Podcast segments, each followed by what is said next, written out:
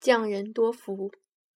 如果你能耐心读到这里，心里一定有一个疑问：上面说的都是技术上能力怎样怎样，那我所做项目不给力又当如何？如果项目不挣钱，黄了、裁了，我的努力不就白费了吗？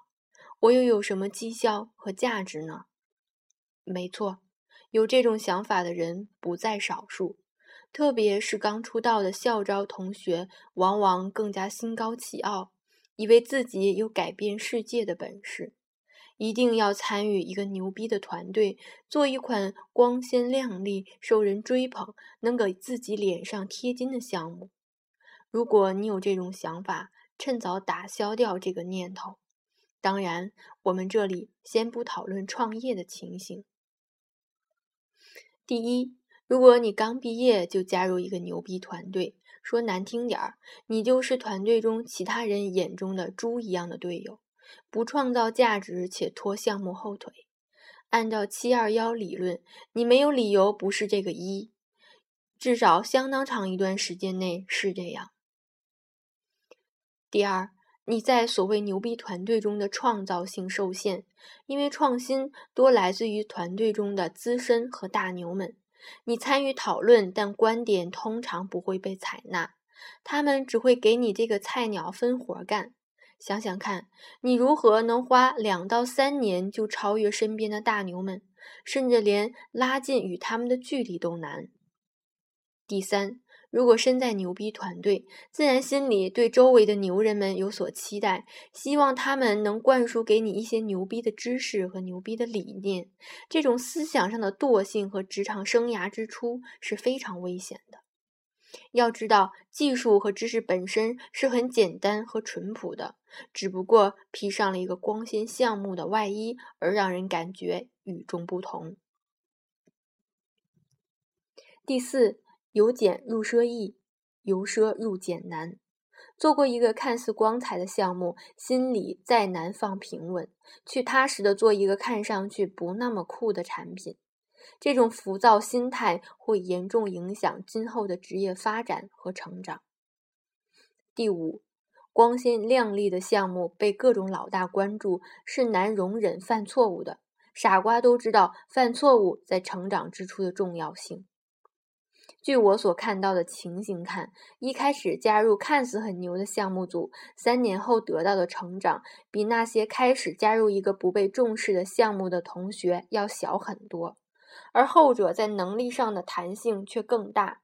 所以道理很简单：你是要把一个很酷的项目做得和之前差差不多酷，还是把一个不酷的项目做得很酷？项目是不是因为你的加入而变得与众不同了？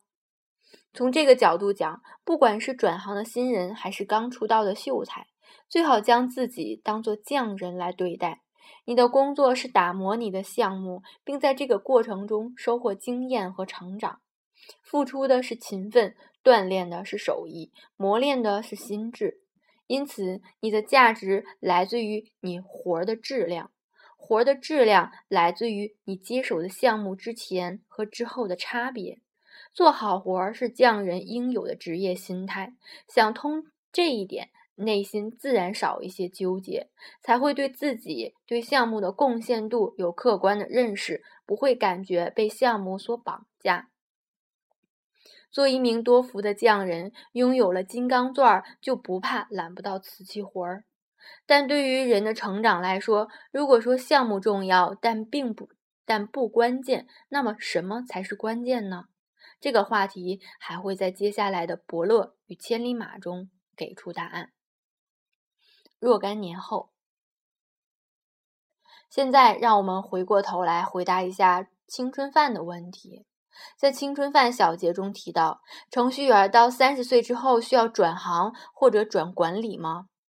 上文提到工业化生产的四个领域：创意、生产线、高级技工、技术管理。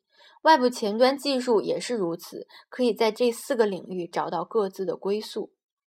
第一，创意，集合产品需求越走越近，拥有良好的产品感，对产品需求设计交互把握准确，能够用适当的技术方案推动产品用户体验，属于架构师的范畴。因为职能更加靠前，偏出主意型的这种人更贴近用户，需要活跃的思维、广阔眼界、厚实的项目经验，更多的影响产品体验方面的决策。第二，生产线及前端基础设施建设。优化前端开发流程、开发工具，包括开发环境、打包上线自动化和各种监控平台和数据收集等，属于技术支持的范畴。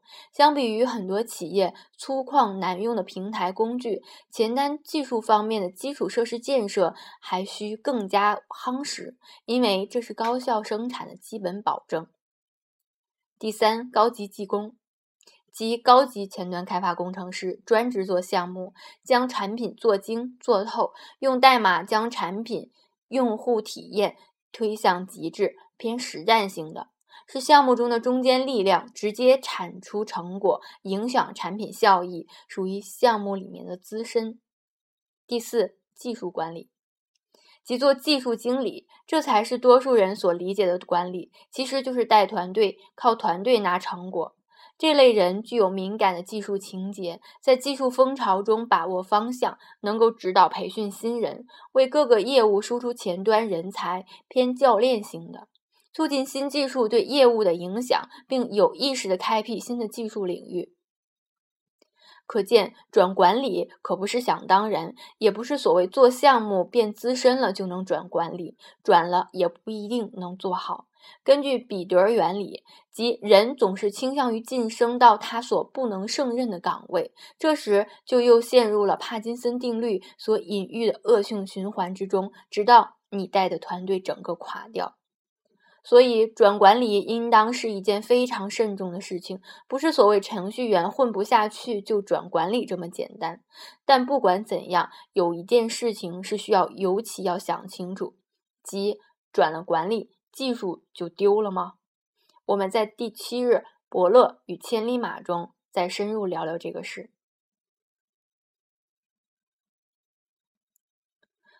第七日伯乐与千里马，师兄们的抉择一：千里马常有，而伯乐不常有。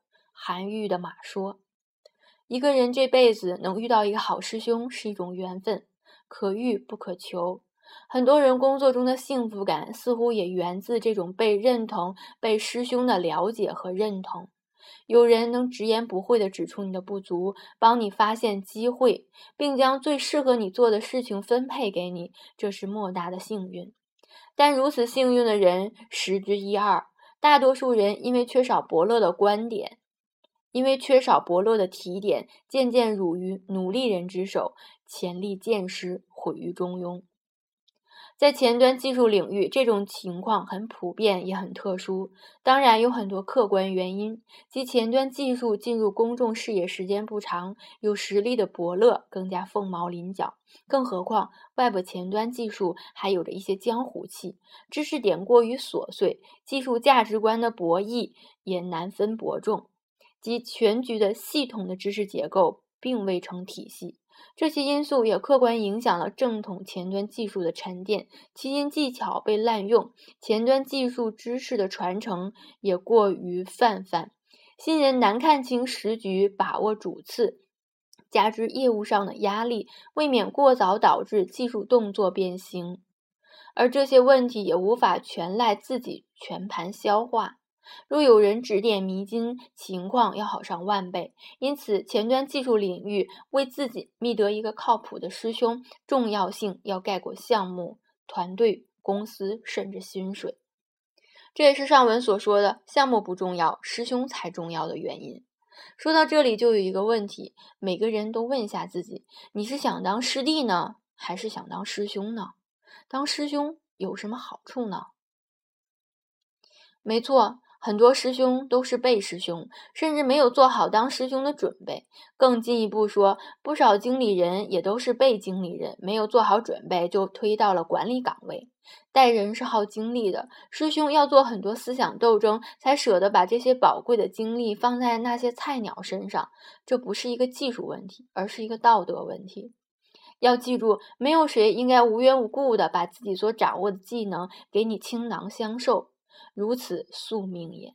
读到这里，作为菜鸟，作为学徒，作为新人，作为师弟，你做到对这份命运足够尊重了吗？尊师重教的传统美德并没有在技术领域得到很好的延续，也正因为此，人才梯队难建立起来。但对于师兄来说，却是有更多的机遇的。师兄们的抉择二。作为师兄，不管是主动的还是被动，肯定会想当师兄对我有对我有什么提升。对于初次做师兄的人来说，最大的提升在于两方面：任务分解和问题分析。第一，任务分解。作为师兄，要给师弟派分任务，就涉及到任务分解。分解这事儿，往低了说就是派活儿，往高了说其实就是做架构。比如一个页面。按照什么思路进行模块划分？模块划分是否适合单人开发？如何控制共同公用样式和共同脚本？我需要为它提供什么接口？如何控制它的代码并入整个页面时不会影响整体页面代码的商值？这些都是实打实的架构应该包含的问题。而从小而从小页面开始就做这种锻炼，做的多了，架构感自然就形成了。第二，问题分析，在之前自己写代码都是单打独斗，什么都是用代码解决问题。但一旦涉及协作，就要强迫自己分析问题，或者说给徒弟分析问题，告诉他应当用什么方法来解决问题。当说到方法时，脑子里形成了一个方案，按照这个方案路子走一走。一定能解决问题。分析问题比写代码更要抽象、更高效，因为在脑子里面构建方案要比写代码要快，思考也会更加缜密。当锻炼的多了，思考越来越快，代码的草稿也很快就在脑海中形成了。这就是我们说为什么很多人不写代码，但编码思路和水平都很高的原因。这些工作方法对了，积累多了就是提高。对于技术经理来说也是同样的道理。所以，就像在第五日的德与失部分提到的那样，转身师兄变身管理，并不意味着失掉技术饭碗，而是一种进步。做自己的伯乐。那么，在前端技术领域里，什么样的人才算千里马？其实，人人都是千里马，人人都可以挖掘自己的潜力。如果上面的文字你能读懂、能认可，这种自我挖掘已经开始了。没有一个好伯乐又何妨呢？做一个勤快的小码农，少一些势力的纷争，就很快会发现自己才是最好的伯乐。但这并不是说他人对自己的观点不重要，有时甚至要综合各种声音。所以，多找身边的大牛们聊聊天，多找你的师兄和主管，不管他们给你的建议是多么形而上，总有一些声音对你是有益的。多收集有好处。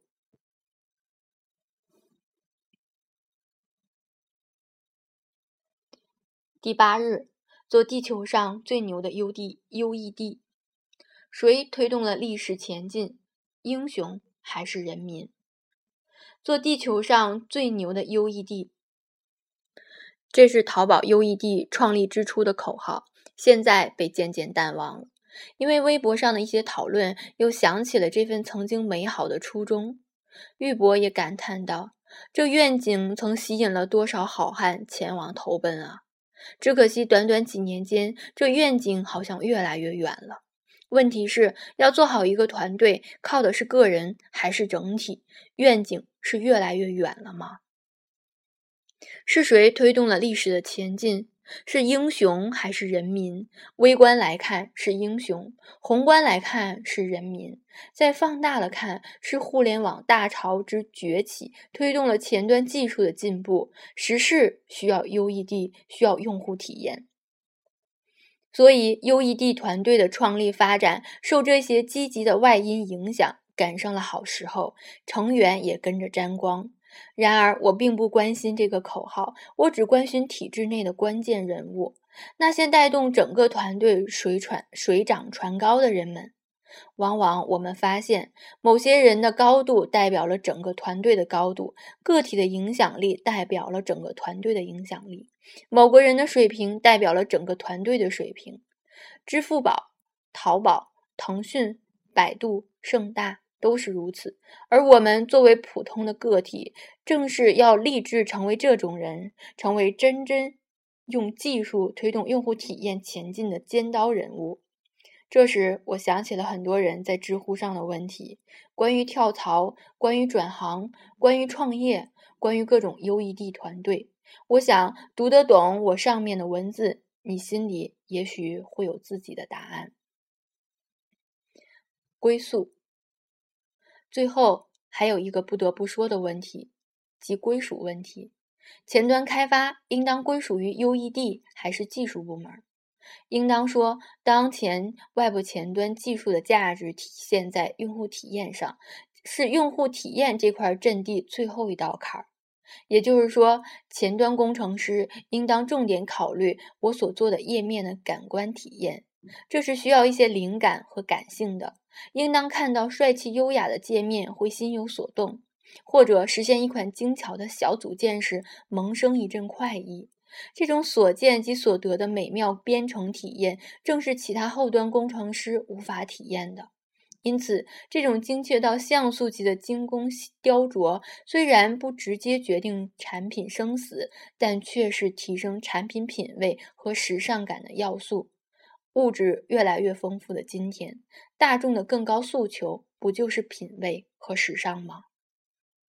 如果将前端归到技术部门，一方面和设计离得更远，代码写得规规矩矩，但缺少了灵性；另一方面，作为工程师又缺少计算机专业课的功底，才真正丧失了优势所在。如果有一天前端工程师的平均水平足够高，清一色的计算机科班出身，似乎又更合适归入到技术部门。所以，外部前端工程师是工程师，需要科学严谨的编程能力，但身处 UED 所应当具备的美感和灵性是万不可被剥夺去的。还有一点。外部前端工程师作为 UED 之中最具实践精神和逻辑思维的工种，是能够将技术对设计的影响发挥到最大，可以催生出大量的创新和革新的。这一点也是传统后端工程师所不具备的。第九日，前端技术体系。现在越来越感觉到前端技术需要成体系的积累，一方面可以规范我们的前端技术培训，另一方面作为知识线索为新人做指引，省得走弯路，避免陷入奇因技巧的深坑之中不能自拔。之前我整理了一下前端技术知识结构，罗列的比较散，但也基本表述清楚了我的观点。今年上半年，也在整个研发中心组织了一次前端技术培训，对于前端技术的演化规律也有过整理，希望对大家有所帮助。盖观国内前端技术界，其实我不认为和国外顶尖的前端技术有多少年差别，甚至很多方面都走在了他们前面，比如对 IE 六暴力式的兼容，以及各种外壳浏览器的风靡。